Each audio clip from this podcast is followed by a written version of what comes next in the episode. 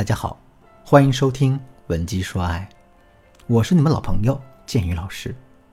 这场突如其来的疫情把我们所有人都关在了家里，无法出门，无法见面，整个生活节奏似乎一下子被迫慢了下来。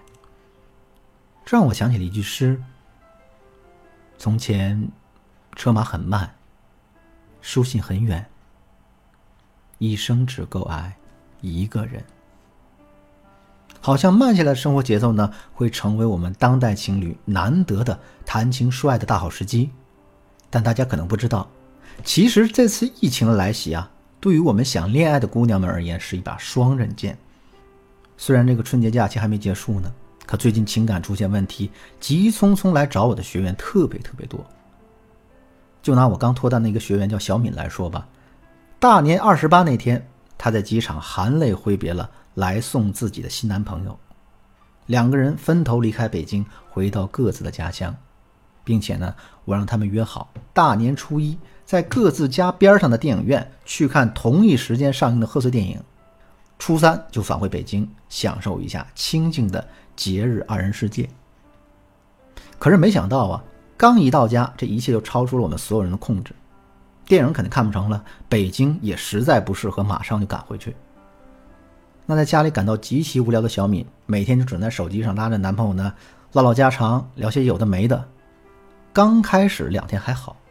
可没到第三天，小敏就发现这男朋友回微信的频率越来越慢，内容也越来越少。到了第五天，小敏已经觉得很不舒服了，似乎那个曾经熟悉的恋人隐约变得有点陌生。于是呢。就开始和男朋友耍耍小脾气，希望男友能像以前一样来哄她。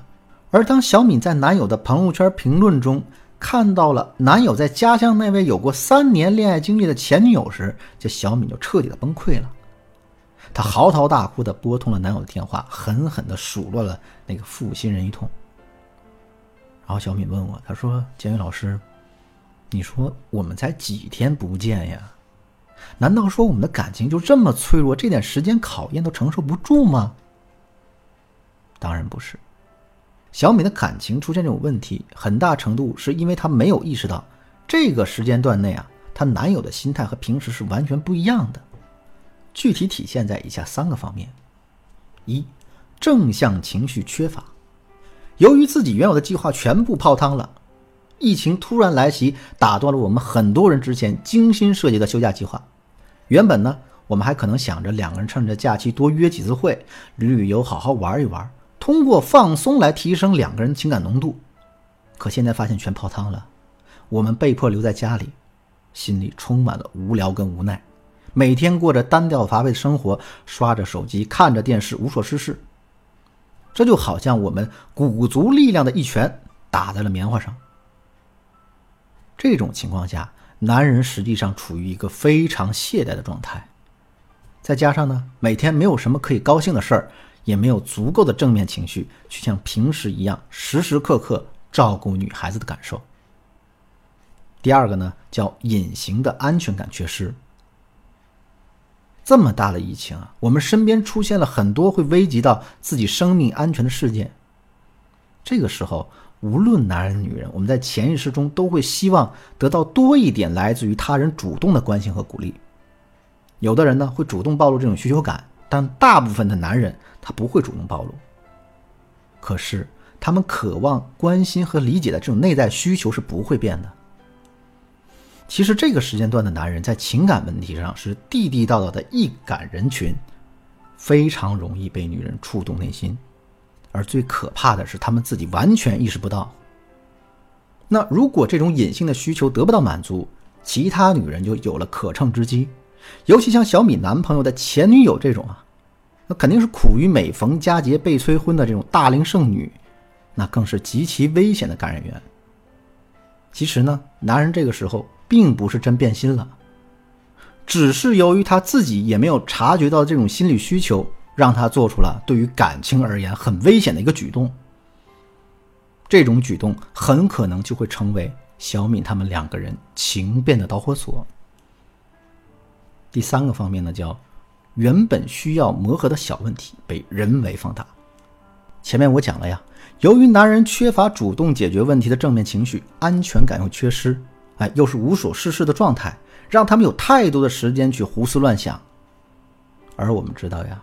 人当下的情感体验是会受到情绪状态的直接影响的。这时候本来不起眼的一个小冲突，比如你今天和他发了一个小脾气，或者是你今天晚上吃饭之后没有收拾厨房，都有可能让他认真的去思考一下，你们未来到底有没有共同生活下去的希望。而当下的这个状态呢，你们又没有办法通过见面、通过约会来及时解决这种小冲突，裂痕也就越积越大了。如果说现在的你也发现了你的另一半的情感中充满了懈怠，虽然大家都不忙了，有了大把的清闲时间，可依然找不到那种甜蜜厮守的感觉，甚至还会觉得另一半越来越陌生的话，就赶紧添加我们微信文姬的全拼零零五，也就是 W E N J I 零零五，千万不要错过当前这个弥补感情裂痕、推进情感关系的最佳时机。接下来呢，我给大家带来三个在疫情阶段专用的小技巧，帮助大家把这个情感关系推进升温。大家记好了。第一个叫只撒娇不吵架。前面我说了呀，在这段时间内，我们对于负面情绪的处理能力是非常缺乏的。一个是自己的情绪不振作，二是呢不方便随时见面。所以呢，我们最保险的方式就是不要在沟通中发泄自己的负面情绪。如果说这个时候男人不小心得罪了你，只要不是那种天大的事儿，你就先忍着，以后见面了秋后算账。其实我们大家回想一下，我们大多时候吵架，目的不就是想告诉男人，你不可以不关注我的感受？所以呢，我想要这样，我想要那样。那么当我们对男人有这样需求的时候，你用撒娇的口吻直接告诉他就好了，你还可以配上嗲嗲的语气，或者是娇羞的表情包，这还能激起男人的欲望，增加他的一个正面情绪。第二个小技巧叫共患难，场景代入。至于那种你妈和我同时掉水里，你先救谁的愚蠢提问，会让你显得很作、很造作。但现在这个全民都缺少，但现在。这个全民都缺少安全感的时期，你就有了很自然的表达机会。那这个时候呢，我们就要学会运用示弱的方法来进行场景代入。比如，你可以转发一个抗击疫情中啊生离死别感动人心的情侣故事，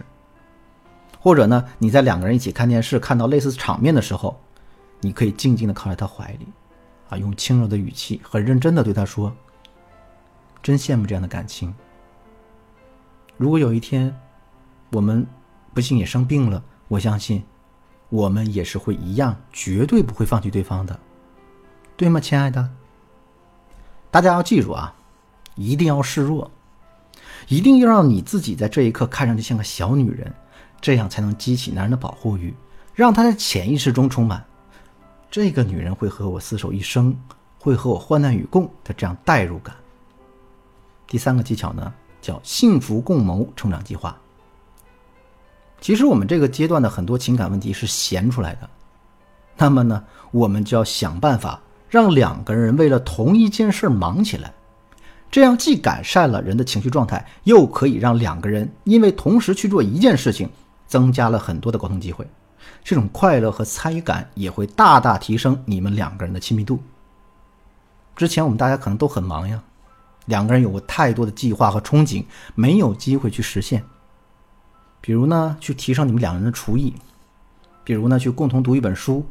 哪怕是在你们两个人都很喜欢的一个网络游戏里练两个角色都可以。只要满足两个条件：一，这件事儿你们做完之后会很开心，会有成果；二，这件事情必须是两个人共同参与的，不是独角戏。只要你找到了这样的目标，那就不要让你们两个人继续懈怠下去了。爱情的改变一定要从现在开始。好了，时间的关系，今天的课程就到这里。如果新的一年里你希望你的感情状态有一个崭新的变化，或者说你想利用难得的空闲时间系统的提升一下自己的情感能力，都可以添加我的微信，文姬的全拼零零五，也就是 W E N J I。零零五，让科学和专业经验为你的情感保驾护航。文姬说爱，让你的爱得偿所愿。我是剑鱼，我们下期再见。